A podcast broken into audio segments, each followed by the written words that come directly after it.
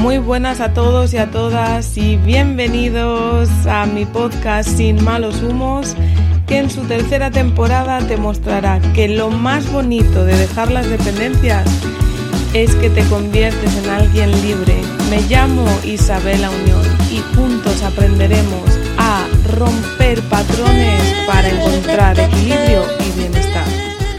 Muy buenas a todos, a todas, ¿qué tal? ¿Cómo estáis? La verdad, yo hoy me siento nerviosilla. Hace mucho que no abro micrófono y me han pasado muchísimas aventuras, desventuras, sonrisas, lágrimas, en forma de eso que se le llama, ¿cómo le decimos? Crecimiento.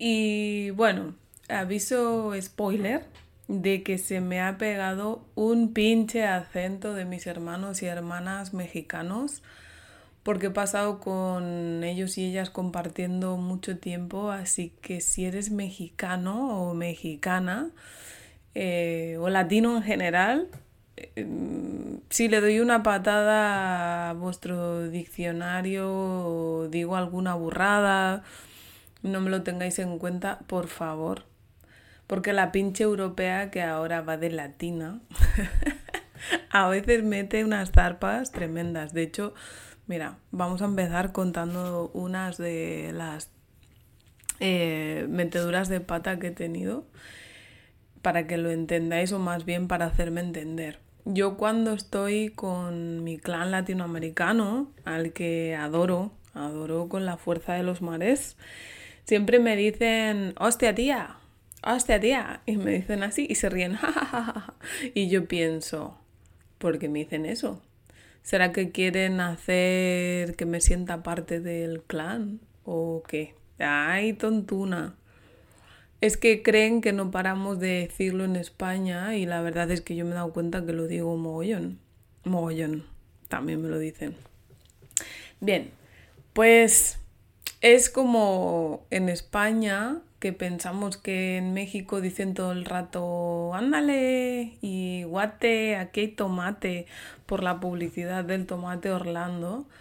Y, bueno, que el tomate es español, ¿sabes? Pero salía un hombre con sombrero mexicano diciendo, guate, aquí hay tomate. Y pues ya está. Para nosotros eso es el mexicano profundo. Pero bueno, al final es que yo estaba tan feliz, Em, hablando de frecuencias, energía kundalini, eh, emociones, dinero, en una masterclass que di para Monian Action, que fue la verdad un programa bellísimo que lanzó mi amiga y compañera Idalia González y se me dio por explicar pues que el dinero no es el fin, que es el medio porque pues si todo lo que quieres lo pudieras conseguir eh, con zanahorias o con berenjenas o con pollos, pues y solté. Como dicen mis compatriotas mexicanos, a la verga el dinero. Y es que para mí, verga, suena hasta bonito, la verdad. Y como mi amiga Blanquita lo decía todo el rato, pues yo dije, pues a la verga. Y claro, vi la cara de espanto de los asistentes y ahí me di cuenta de que la había cagado. Así que por favor, si lo vuelvo a hacer en toda la temporada cuarta de este lindo podcast sin malos humos, ten compasión por mi ignorancia que ya se me pasará y no puedo medicarme. bueno, dicho esto, Empezamos el episodio número 81 después de más de un mes sin abrir micrófono que dice, ¿de dónde viene esto que estoy sintiendo? Eh, bueno, he tratado de aparcar el miedo para dar el paso al amor. Eh, por eso es que estoy grabando ahora mismo.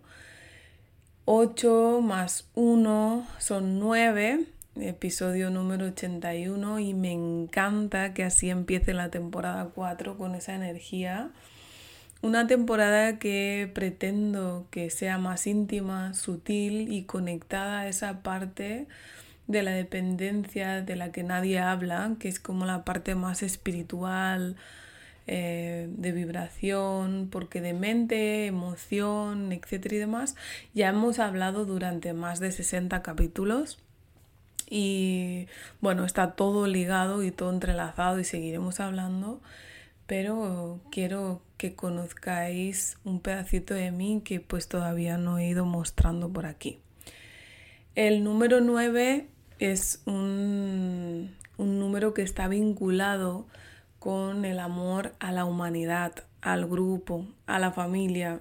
Es un amor despersonalizado. Así que entre eso y que estamos en la era de Plutón en Acuario, eh, pues ahí es donde se va a ir dirigiendo toda la energía del podcast y la mía propia. A proyectar el amor como varios corazones latiendo al mismo ritmo y a la misma frecuencia. Y es que la vibración del amor lo cura casi todo. ¿Conoces al doctor David Hawkins? Es un médico muy conocido en Estados Unidos y ha tratado a muchos pacientes por todo el mundo. Él dijo que sus pacientes no hablan en amor, solo hablan de dolor, de resentimiento, de enojo, de frustración. ¿Reconoces a alguien de tu entorno que esté en ese estado permanente. Y si no lo conoces es que eres tú. Eso es lo que, lo que dice la vecina rubia. Pero bueno, anyways, el doctor Hawkins dijo, eh, muchas personas se enferman porque no tienen amor, solo tienen dolor y frustración. Las personas con frecuencias de vibración inferiores a 200 hercios son muy densas y así son fáciles de enfermar. La frecuencia vibracional es comúnmente conocida como campo magnético. Aquí sale mi parte ingeniera friki que le encanta medir una vibración o elevar la frecuencia allá donde vaya.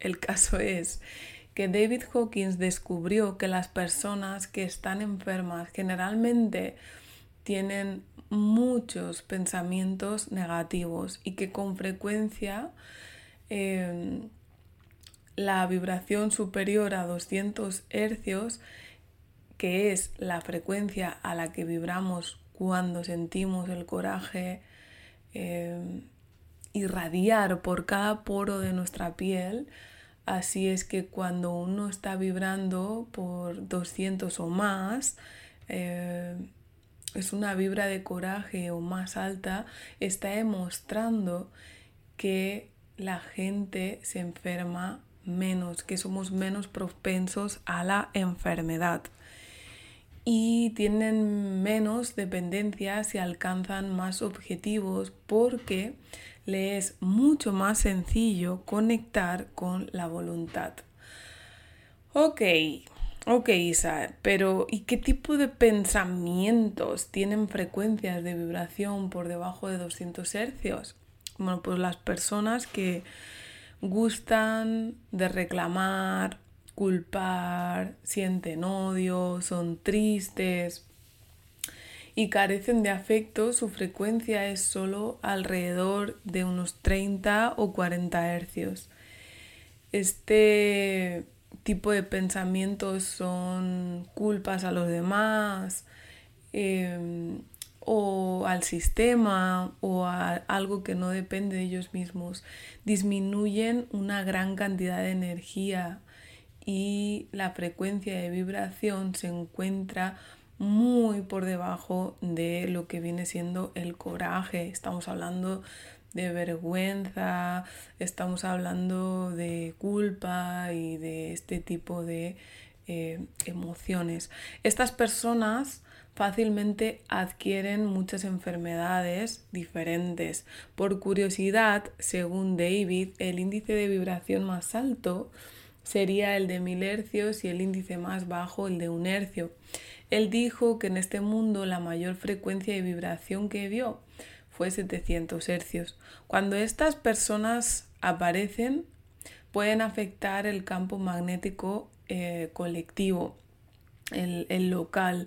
Esto quiere decir que sí puedes afectar a la vibración del lugar en el que te encuentras o verte afectado por la vibración de donde te encuentras. Por ejemplo, y a modo de chisme lindo, cuando la Madre Teresa apareció para recibir el Premio Nobel de la Paz, toda la atmósfera fue muy buena, aumentó la frecuencia de vibración, de modo que la audiencia pudo sentir la energía del campo magnético que estaba lleno de belleza y todos se conmovieron. Qué bonito. Es una experiencia inexplicable que puede provocar lágrimas y sentimientos llenos de nobleza y de amor. Cuando una persona de alta energía aparece, su energía hace que el campo magnético de todas las cosas se transforme en algo bello y pacífico. Pero cuando una persona tiene un montón de pensamientos negativos, no solo se lastima a sí mismo o a sí misma, sino que el campo magnético que la circunda se vuelve malo, se percibe un ambiente pesado y hostil, a tal hecho de entristecer una planta, una flor, inclusive puede llegar a secarlas y descomponer aparatos electrónicos o em, afectar a personas enfermas. Yo era la típica que mataba hasta los cactus y decía que no se me daba bien, entre queja y queja, mientras me echaba mis pitis y en fin, para que tú veas. ¿Cuáles son los pensamientos que vibrarían como por encima o que provocan vibraciones por encima del coraje?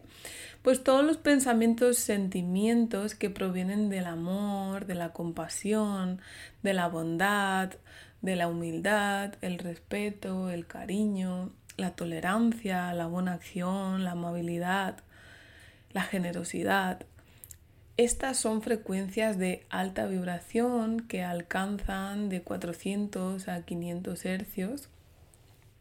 En vez de esto, todos los pensamientos negativos que proceden del miedo, como el odio, la rabia, la culpa, el resentimiento, los celos, la intolerancia, el egoísmo, etcétera, tienen una frecuencia muy baja debido a que provocan emociones negativas que son de muy baja frecuencia vibratorias.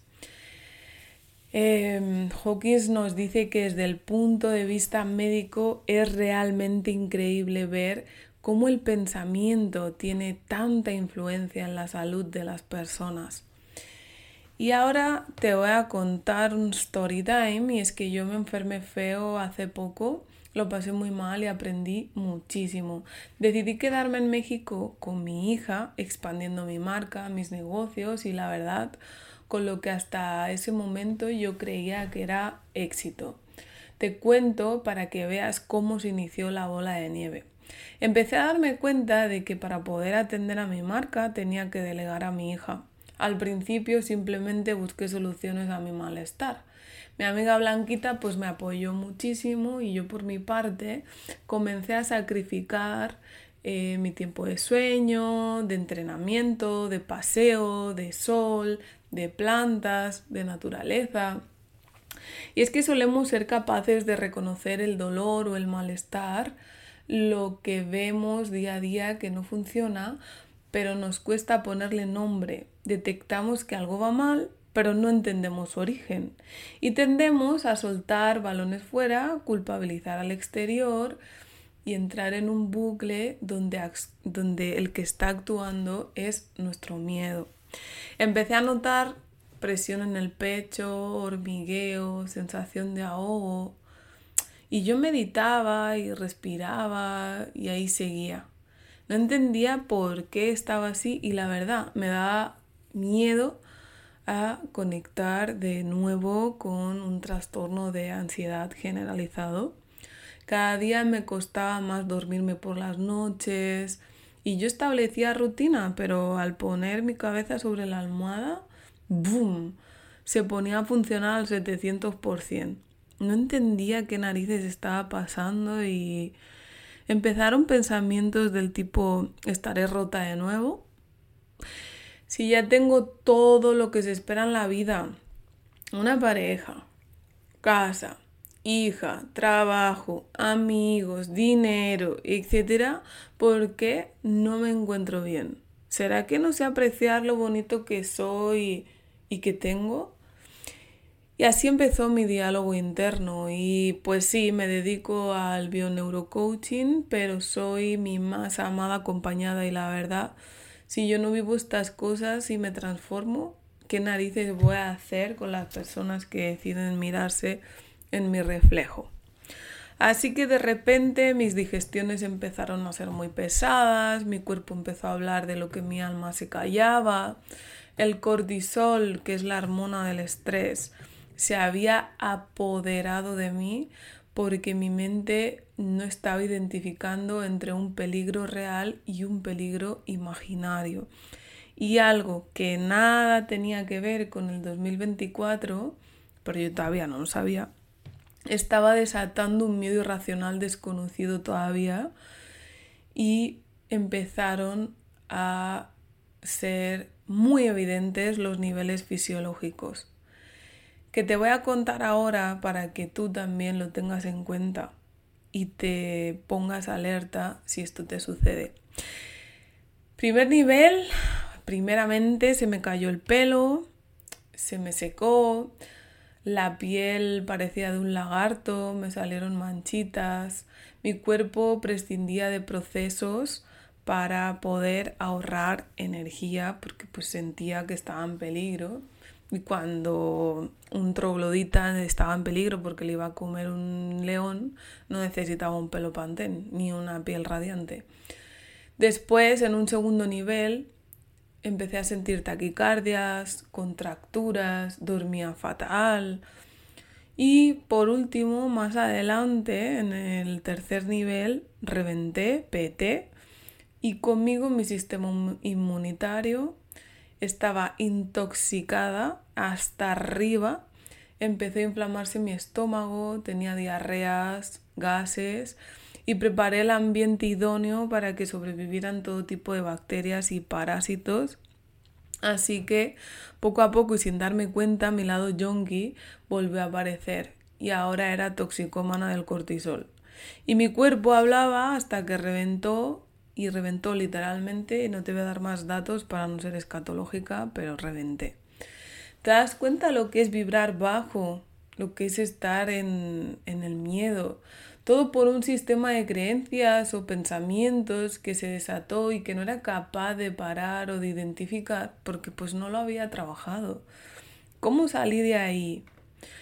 Salí de ahí mirando hacia adentro y te voy a explicar cómo lo hice porque pues si sabes que si algo me gusta que, que suceda en este podcast es que pues te lleves herramientas puestas. Así que me hice las preguntas básicas de, de que yo utilizo como para mirar hacia adentro. ¿Qué me pasaba? Tomé conciencia de todo lo que te acabo de contar, mi malestar, mi pelo, que no dormía, que me desconecté de mí misma, de mi propia sexualidad. ¿Por qué me pasaba? Cuando me fui de España se me olvidó el micrófono, se me estropeó el PC y esto me retrasó mucho mis clases de la certificación, el podcast y un montón de cosas más yo no me lo perdonaba. En el pasado yo me daba valor por las cosas que hacía y cuando tenía exámenes o picos de trabajo, siempre recordaba una frase que decía una amiga de mi madre cuando yo era pequeña, dormir es morir, ya tendrás tiempo en el cementerio. Mucha inseguridad en mí misma que se, que se tradujo en intentos de control y enfados con la gente que quería porque sí, yo no era complaciente, yo me enfadaba. Y bueno, exactamente eso me estaba pasando, pero pues como a otro nivel. ¿Para qué estaba pasando lo que estaba pasando? ¿Cuál era el puñetero sentido? Qué incómodo.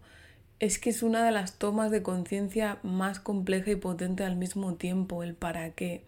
Porque nos da una intención positiva y nos permite entender que somos una suma de partes que cumplen una función y hasta el síntoma más incómodo, por mucho que lo ignoremos, no viene a jodernos, a chingarnos.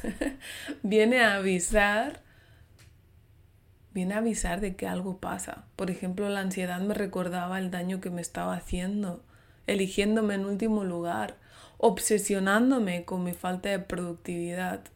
El control me ayuda a reducir la incertidumbre y la rabia. La rabia me recuerda que he de poner límites, en este caso a mí misma, y permitirme la tristeza. La tristeza del abandono, pero no de mí a mi hija, de mí a mí misma. Porque la historia que yo me contaba era que cuando mi hija disfrutaba con Blanca, no pensaba eh, ella en... Eh, pues eso, que estaba disfrutando, sino que ella estaba echándome de menos. Venga, Isa, no me jodas, eso es puro ego, ego dependiente. Mi hija, claro que no me estaba echando de menos, ella estaba disfrutando. Pero mi ser sí, sí sabía que había abandono, me estaba abandonando a mí. Y eso solamente era una consecuencia más. La siguiente pregunta y la última es ¿y cómo puedo provocar el cambio? Antes de encontrar un cómo tenía que mirar el resto de preguntas y yo te invito a que lo hagas tú contigo mismo, contigo misma. Y en mi caso el cómo pasaba por elegirme yo primero y reconocer que en mi historia de vida hay una creencia que dice lo siguiente, para crecer tengo que alejarme de mi familia y simplemente la estaba convirtiendo en evidencia, con todo lo que ello conlleva. Lo hice, por supuesto, y tomé conciencia acudiendo a psicoterapia y pidiendo ayuda, no esta parte del cómo normalmente no suele ser como tan sencilla y pues ahí salieron más temas y más creencias, pero bueno, ya os iré comentando en otro episodio. Lo que quiero es que tomes esta herramienta de profundización en ti, si estás en miedo y en ese qué narices me está pasando, de dónde viene esto que estoy sintiendo. Porque amigo, amiga, la calma tiene mucho que ver con entender y entender mucho que ver con sanar. Así que pregúntate el qué, el por qué, el para qué y el cómo. El miedo bloquea y no hay que evadirle ni ignorarle, hay que prestarle atención, atenderle, porque si no, todo mi sistema interno se va a poner patas arriba. Y como tampoco escuchamos a nuestro síntoma, la intensidad cada vez es mayor. ¿Recuerdas mis manipulaciones con el Kinder chocolate cuando era pequeña? Si no, ve a escuchar mis primeros capítulos que están graciosos. Cuando yo entraba en el supermercado, ya pedía un Kinder, un chocolate, y me decían que no. Cuando llegaba al pasillo del dulce, me hacía el interesante, alzaba el tono de voz, ponía los ojitos del gatito de Shrek, y los adultos se mantenían firmes en el no y pasaban de mí. A medida que me acercaba a la gran montaña de Kinder, me excitaba, me ponía nerviosa y cuando por fin la tenía enfrente, zasca, rabieta. Y la verdad, yo no era niña de montar el pollo, pues porque me, me podían regañar, pero me ponía a llorar de rabia. Era mi cuerpecito diciendo, estoy desbordada de frustración, ayúdame, no sé cómo salir de este chute emocional. El adulto como mucho me decía que no llorase o que no había dinero. Pero eso no es el caso, el tema es que mi cuerpito avisó desde que entré, pero no le prestamos atención hasta que explota. De adultos hacemos igual, atendemos a la emoción cuando nos resulta molesta y eso, cuando me paré a pensarlo, me pareció muy duro. Es como si dijera, ok, Isa, si te envío señales con síntomas sutiles, no paras, ¿verdad? Bueno, pues vas a perder el conocimiento y entrar en pánico, que seguro que eso sí te para y te funciona. Chacho, y vaya que me funcionó, me paró en seco. Por eso estreno ahora la cuarta temporada, porque paré y me elegí a mí primero. Este es un básico en sesión, personas con un bypass recién hecho que quieren dejar de fumar, personas que no pueden mantener relaciones sexuales con parejas que acaban de comenzar y quieren dejar la pornografía Por favor, no evadamos las emociones, aprendamos a conocernos a través de ellas. Conocerte es el criterio básico e innegociable para sanar cualquier problema que te surja en el plano emocional, mental, espiritual y a través de ellos manifestar en el plano material. Desde ese conocimiento, entendimiento de nosotros mismos, podemos abrazar aquello que está roto y conectar con el verdadero amor, enamorándonos de uno mismo, de una misma. Y es bellísimo porque justo antes de abrir micro, este 17 de febrero fue mi cumpleaños, que me enteré que Jodorowsky también cumple cuando yo y me emocioné muchísimo. Y me ha llegado un regalo antes de abrir el micro de un gran acompañado, amigo y una bellísima persona de Nacho. Y es un corazón para hacer el kintsugi, que es esta herramienta japonesa que utiliza oro para juntar los pedazos. Me parece bellísimo que yo esté grabando esto y de repente me llegue ese regalo de cumpleaños. Gracias infinitas. Quiero traerle al podcast para que le conozcáis. No somos conscientes del poder del amor. Te cuento una historia real eh, de, por supuesto, un japonés hablando del kintsugi, eh, que se llamaba Sean o Sin, sufrió de cáncer e intentó combatir la enfermedad, pero se sintió cada vez peor. Él fijó a su mente y decidió hablar y amar a todas las células de su cuerpo. Consideró el intenso dolor del cáncer como un servicio de despertar con bendiciones y gratitud. Él lo encontró bueno, entonces decidió amar toda la vida, en sus formas, incluyendo sus células.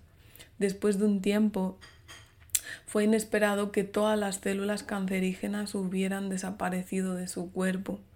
Más tarde se convirtió en un conocido terapeuta en Japón. Y es que esa es la esencia de la vida, el amor. Cada cosa que sentimos, por insignificante o raro que parezca, se desprende de una emoción. Y ahí el suceso que genera la salud o la enfermedad, el amor o el miedo, la libertad o la dependencia a nuestra cadena de pensamiento. Porque el amor nada quita, el amor nada agrega, el amor surge cuando eres quien eres, no quien aprendiste ser. Y esto no se trata de estar descubriéndose y buscar la luz que hay en nosotros como si esté algo iluminado por llegar. No, el amor propio no lo es todo. La confianza es como el arte. Nunca proviene de tener todas las respuestas, sino de estar abiertos a todas las preguntas. Y el éxito, pues no sé, pero seguro que no calza gastritis. Lo único que sé es que en el éxito todas las emociones merecen su espacio. Te dejo con una sonrisa, un abrazo, un no mames, güey, y la siguiente reflexión. Si ahora cierras los ojos y te quedas en silencio, ¿qué pensamientos cobran más fuerza en tu cabeza? ¿Cómo condicionan tu vida? Si te asusta lo que ves lo que oyes o lo que sientes o quieres comentarme, lo que sea que haya aparecido en tu mente, déjame un mensaje privado en mi Instagram, arroba soy pero que sepas que como dice Mandela, hacerse pequeño no le sirve de nada al mundo. Todos estamos destinados a brillar, como lo están los niños. Eso no es la suerte de alguno de nosotros, es la suerte de todos y cada uno. Y cuando le permitimos brillar a nuestra propia luz, les damos a los demás, sin ser conscientes, la posibilidad de hacer otro tanto.